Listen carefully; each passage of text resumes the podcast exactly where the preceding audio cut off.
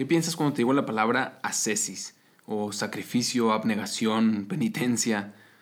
Para muchos sonará algo desconocido y para otros que quizás ya conocen, la tacharán de inmediato como un concepto medieval o retrógrada, creo yo. Con esto me refiero a historias como los monjes que ayunaban en el desierto o las mujeres que comían solo pan y agua con cenizas, o los santos que se ponían piedras en los zapatos o tejidos incómodos debajo de los hábitos para sufrir más y ofrecerlo por los pecadores. Y verán que no es sorpresa que hoy muchos argumentan en contra de todo esto, al hecho de que hoy incluso dentro de la iglesia tendemos a eliminarlo, creo yo. Y en palabras más secas, creo que en cierto modo hemos satanizado el concepto de ascesis en la vida de la iglesia. En cuanto lo escuchamos, pensamos que es algo malo, algo erróneo, algo sin sentido. Pero hoy quiero platicarles lo contrario. Yo creo que hemos malinterpretado el origen, el sentido y el propósito de la ascesis. Y con ello hemos perdido también un grandísimo tesoro. Así es que hoy, con la compañía del Padre Laszlo, vamos a redescubrir el tesoro de la ascesis y lo mucho que nos puede aportar y no estorbar en nuestra vida. Hoy queremos experiencias, no buscamos solo teoría, la verdad. Es cierto que en la iglesia hay una riqueza increíble en lo que es la experiencia de Dios y de la fe, pero por más bello, verdadero y profundo, termina siendo inaccesible para la mayoría de los que estamos sedientos de Dios. Por eso este podcast te ofrece esta riqueza a través de experiencias, a través de la vida de un seminarista y de las personas con las que se irá encontrando en su camino para enriquecer tu experiencia de Dios.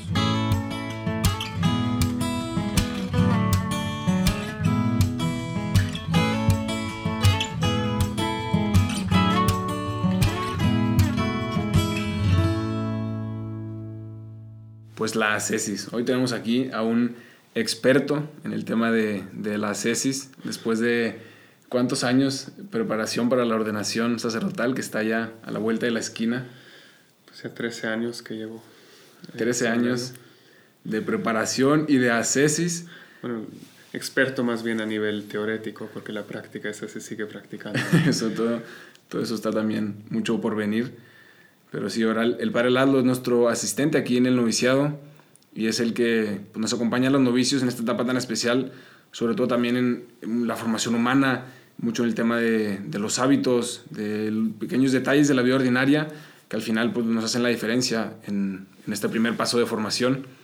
Y, y, además tenemos ahora el gusto de acompañarlo en sus últimos meses como diácono y si Dios quiere pronto podremos celebrar su ordenación sacerdotal el punto, pues el punto más alto después de tantos años de formación, ¿no? Así es, sí. Sí, ya es una alegría estar aquí em, acompañándolos y pues sí, es un momento de la ordenación. Algunos se alegra por muchos años de que llegue y ahora se está retrasando continuamente con la cosa. yo creo que eso, si hay algo de, de, práctica de confianza en Dios, de abandono en su voluntad, es que después de 13 años de esperar ese momento, todavía hay que retrasarlo un poco inesperadamente por el corona. Pues estamos en manos de Dios en esto. Eso, eso es lo, lo, importante. Y quizás nos ayudaría también un poco a escuchar eh, su recorrido, dónde entró al noviciado, dónde hizo sus estudios, eh, sus prácticas y demás pues si nos alcanza el tiempo, porque en 13 años pues yo entré después de, de bachillerato a, a noviciado en Alemania, que es, mi, mi, patria, y después de dos años estuve en Salamanca, nueve meses, estudios de humanidades, después en Nueva York, eh, estudié filosofía, hice mis prácticas apostólicas en el, noviciado de, de Estados Unidos, en Cheshire, Connecticut, cuatro años, y después vine a Roma estudiar teología y desde el año, desde el año pasado soy diácono y estoy aquí en Alemania como asistente del instructor. Creo que fue importante que dijera que su patria es Alemania, porque creo que la mayoría si lo escuchan hablar pensarían que es de, de algún país de habla hispana, su lengua madre, también que lo habla. Y yo creo que también si lo escucharan hablar inglés pensarían que es de Estados Unidos. pues muy bien. Y en todos estos años el, el padre pues seguramente ha tenido muchas experiencias diferentes con el tema de, la ascesis en, la práctica y también pues, en la teoría con la vida de los santos que tanto nos enseñan y nos podrá ayudar primero a entrar un poco en el contexto, ¿no? ¿Qué significa esta palabra? ¿Cuál es el origen en la historia en general? Quizás también un poco más en la iglesia, ¿cuál es el sentido detrás de, de este concepto, ¿no? Sí, bueno, pues muchos pues pensamos en ascesis, pues un tipo de abnegación, de controlar sus sentimientos, los afectos, y pensamos que es algo cristiano, pero no, es, es ya un concepto que ya en tiempos paganos, los filósofos paganos lo vivían como un método de decir, pues, cómo, cómo me controlo a mí mismo, cómo, eh, cómo, lo, pues, cómo llevo mi vida a un nivel moral. Y después, obviamente, es algo, pues, pensamos en Ascesis mucho también en los, pues, los padres del desierto, cristianos que dijeron, pues, ya no nos toca el martirio, porque ya no es tiempo de persecución, pero aquí vamos al desierto a negarnos, a pues a no comer nada, pues a, castigarnos aquí con la disciplina y, y, pues vivir en el desierto en de sentidos y, en, todo, todo, todo, sentido. Y eso es un poco lo que de ahí viene, ¿no? El, el, término. Sí, o sea, podríamos sacar como una primera conclusión, aterrizándolo un concepto que nos, me podría interesar la ascesis porque me doy cuenta que, que con mis vicios, con mis tendencias, con mis gustos, eh, no me controlo a mí mismo. A veces hay cosas que me superan, eh, placeres, gusto de satisfacción, de comodidad, y sé que a veces no lo quiero, pero pues me ganan, ¿no? Entonces la cesis puede ayudarme a mí a, controlarme más para poder conseguir lo que quiero y no, no, ser vencido por mis pasiones, por mis gustos, por la comodidad. Sí, ese es un esfuerzo continuo, em, ese matar al hombre viejo, ¿no? Que no se quiere morir. Que no se quiere morir. Que, pues ahí sigue muy contento, eh, pues metiendo todas esas trabas en nuestra vida, siempre con las reacciones, las, los deseos que tenemos que sabemos que pues, no necesariamente nos ayuda. Creo que eso sin duda es algo importantísimo desde el inicio, ¿no? Saber que, que ya este mismo concepto nos aporta eh, un nuevo estilo de vida. Ahora que decía el hombre viejo, ese concepto de San Pablo creo que es muy claro, ¿no? Eh, trato de dejar algo atrás que no quiero y que, y que es parte de mí por el pecado original, para buscar una nueva vida, una vida de más libertad, como hemos hablado en muchos otros episodios, y, encontrar en eso algo más de autenticidad en mi vida de fe, en mi vida como cristiano. Sí, sí y es, es la meta de nuestra vida cristiana y una meta que pues apenas la alcanzamos cuando ya estamos en el cielo, porque aquí en la tierra siempre va a ser lucha nuestra vida. Y sería falso decir, bueno, ya, ya llegué a la cumbre de la santidad, ya, ya, ya me controlo perfectamente, porque no sería verdad. Sí, y qué fuerte, por lo menos para mí, escuchar eso de alguien que está, eso, ¿no? A pasos de la ordenación sacerdotal, que quizás los que vamos empezando podemos verlo como, ah, el, el, final de la etapa de formación, ¿no? Y escuchar que dice, bueno, pues es algo para toda la vida, no hay ningún momento en el que podamos decir, pues ya dejamos de luchar, ¿no? Ya hemos conquistado todo. Sí. Ahí sigue y siempre vienen nuevas, nuevas trabas. Es como subiendo una montaña, vas subiendo, ves, ves la cima llegas y ves que no era la cima, sino que hay otra. Que hay otra. Y luego llegas y ves que hay otra detrás.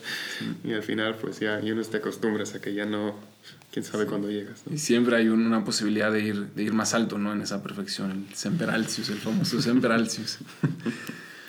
pues ahora después de, de, entender un poco mejor eso, ¿no? El, el, sentido que nos hace ya desear la ascesis porque sabemos que nos aporta algo bueno, aunque a veces puede costar, aunque a veces puede, puede ser eh, sacrificio. Eh, ¿cómo podemos nosotros caer en, errores, ¿no? De malinterpretar esta ascesis. ¿Por qué es tan fácil eh, pensar que en tanto sacrificio eh, podemos también caer en ciertos errores en la manera de vivir nuestra ascesis, en la vida de fe, ¿no? ¿Cuáles son estos modos de error?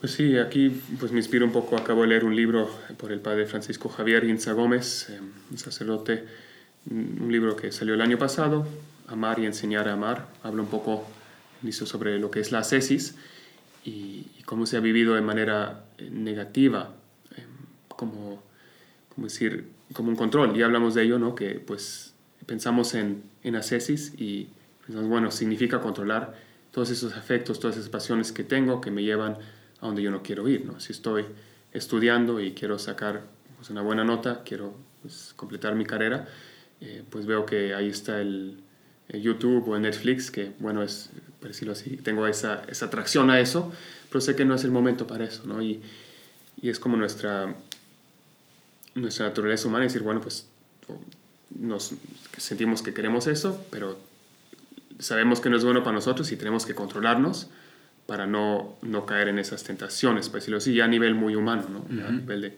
pues quiero tener éxito en mis estudios, en mi trabajo.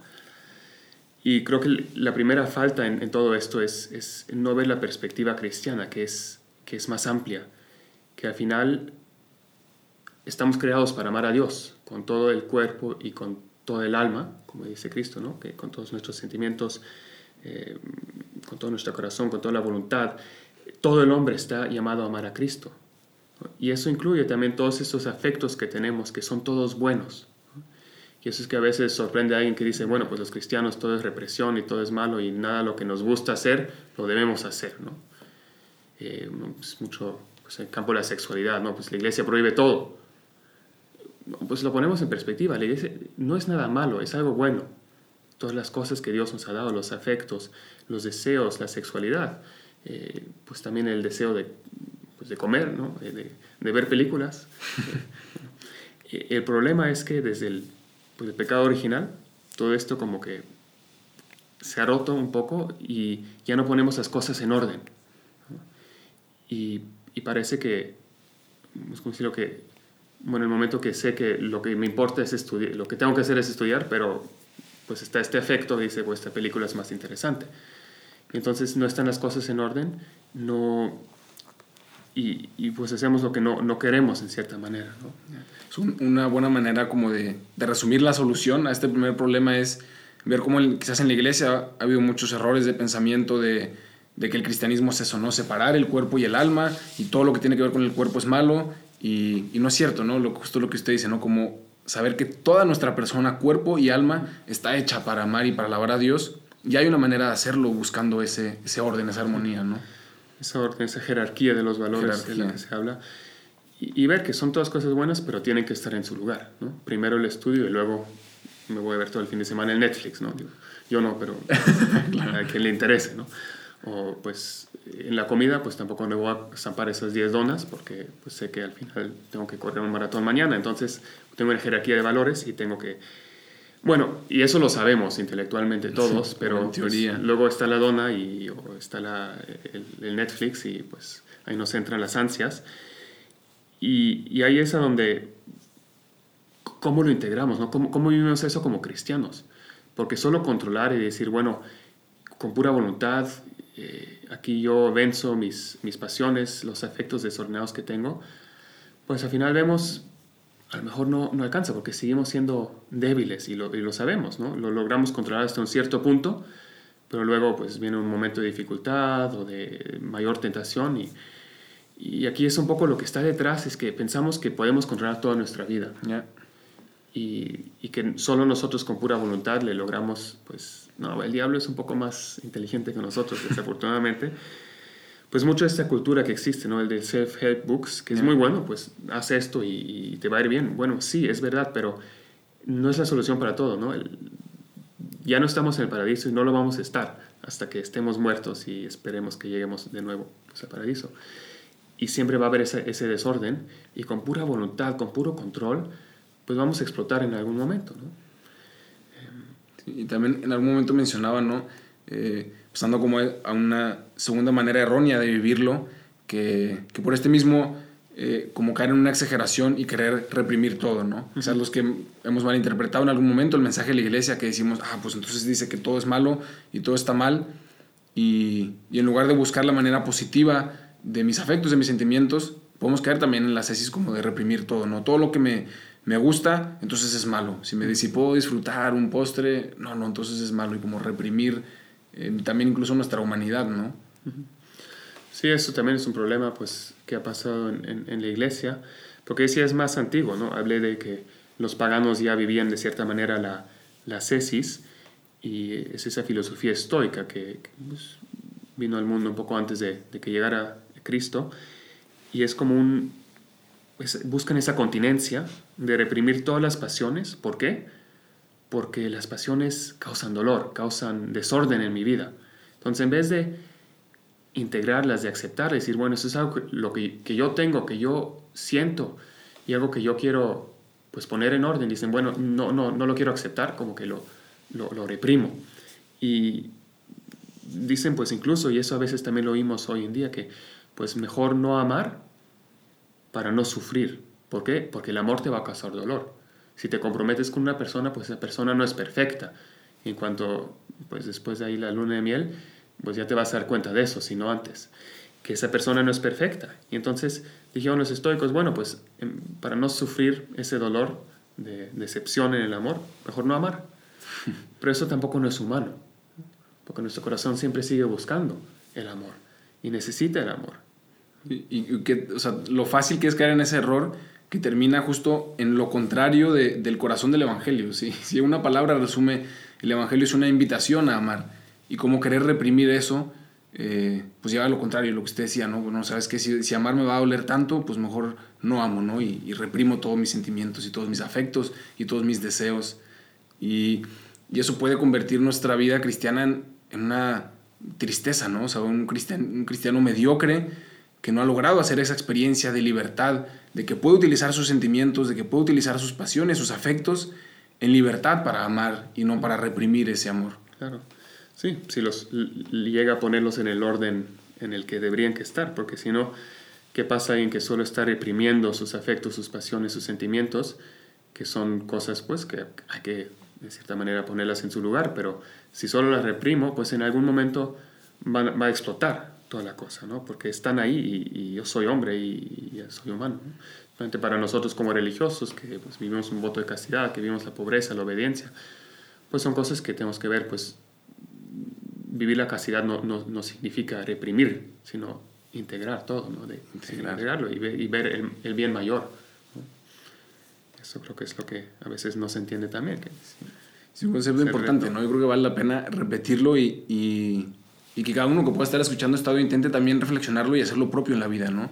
No estoy llamado a reprimir, sino a integrar. Eh, mis afectos, mis deseos, que a veces si no los controlo me pueden llevar a algo malo, no estoy llamado a reprimirlo, sino a integrarlo, a ponerlo en jerarquía a través de eso, ¿no? Del sacrificio, de la ascesis, del trabajo constante y de la lucha, pero estoy llamado a integrarlo para llevar a más plenitud, ¿no? Yo me acuerdo, había un joven de, de Reino Cristo, un gran amigo, que siempre, pues dando pláticas y conferencias, hablaba de esto, ¿no? Como de la, de la macicez, del deseo de, ser hombres y mujeres eh, de una sola pieza, ¿no? Con una fortaleza para, para poder tomar parte en esta lucha. Y una de las últimas veces que le escuché, le hice una frase sobre las últimas generaciones en este, en este último siglo y, y, nos motivaba muchísimo a todos como a poder lograr encontrar este tesoro de la cesis, ¿no? Decía que hombres fuertes hacen tiempos fáciles. Tiempos fáciles hacen hombres débiles y hombres débiles hacen otra vez tiempos difíciles. Y, nos hacía pensar muchísimo a los jóvenes, ¿no? Como, sí, en, nuestros abuelos que tuvieron tiempos difíciles eh, y entonces crearon un, tuvieron que, ser hombres fuertes, ¿no? Para crear otra vez una sociedad de, de tiempos fáciles. Y en nosotros, en nuestra sociedad, que lo tenemos todo accesible, que es lo que llama el, el Papa Francisco también la sociedad de lo desechable, ¿no? De que todo todo lo puedo comprar y cuando ya no me sirve lo tiro. Y hemos vivido y crecido en esta sociedad en la que todo es sencillo y podemos convertirnos otra vez en hombres débiles, en hombres aguados, que es pues justo lo que no queremos, ¿no? Sí, pero es aquí donde también se ve pues los hombres también aunque tienen todo, aunque son tiempos fáciles, no están felices. Porque la felicidad viene de esa integración, no viene del, de la indulgencia, ¿no? del, el, pues seguir todos tus sentimientos y pasiones. ¿Por qué? Porque pues no te van a llevar ahí a donde de verdad quiere decir. No, no te van a llevar al amor, lo que el hombre busca dentro. Porque ¿qué, qué es lo que te lleva al amor? Lo que te lleva al amor es, como dice San Juan, Juan Pablo II en la teología del cuerpo, es un don sincero de tú mismo. Y si tú solo sigues a tus sentimientos y tus pasiones, y pues no eres, no, no eres dueño de ti mismo, y no siendo dueño de ti mismo, no te puedes donar. No puedes amar si no, te, si, si no sabes en cierta manera, integrar tus pasiones, ¿no? claro, y, a controlarte, pero acabamos de... Y también a, manera negativa. Como a dar por supuesto que eso implica una constante lucha, ¿no? Nunca podríamos pensar que esa vida de plenitud, de felicidad que buscamos, significa entonces ya no tener nunca luchas y que todo va a ser sencillo, sino que ese amor que nos hace plenos implica siempre una constante lucha que es parte de esa plenitud, ¿no? De la que a veces huimos. Sí, no, es, es una constante lucha, pero también es, es algo hermoso porque no, como dije, no es solo una lucha de nosotros contra nuestras pasiones, sino también la gracia nos ayuda mucho. Es lo que no hay que olvidar, ¿no? Muchos de los libros de self-help son, pues tú haces esto y vas a... Métodos y técnicas. Sí, pero al final la gracia es lo que nos ayuda. Y también nos ayuda cuando caemos y vamos a caer, ¿no? Es importante no, no olvidar eso. Sí.